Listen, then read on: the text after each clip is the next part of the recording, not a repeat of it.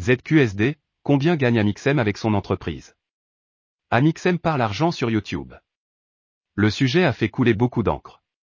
Quel est le salaire d'un des YouTubeurs français les plus connus? Pour celles et ceux qui ne le savent pas, Amixem fait partie des YouTubeurs les plus suivis.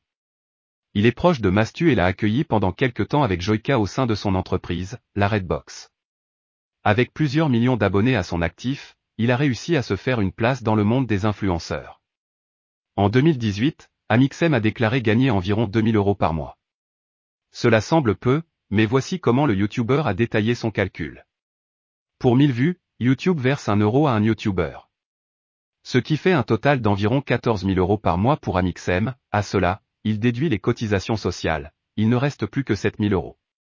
Il investit le reste dans sa société, paie ses monteurs et il ne lui reste que 2 000 euros chaque mois. Ce que disent les analystes des revenus d'Amixem.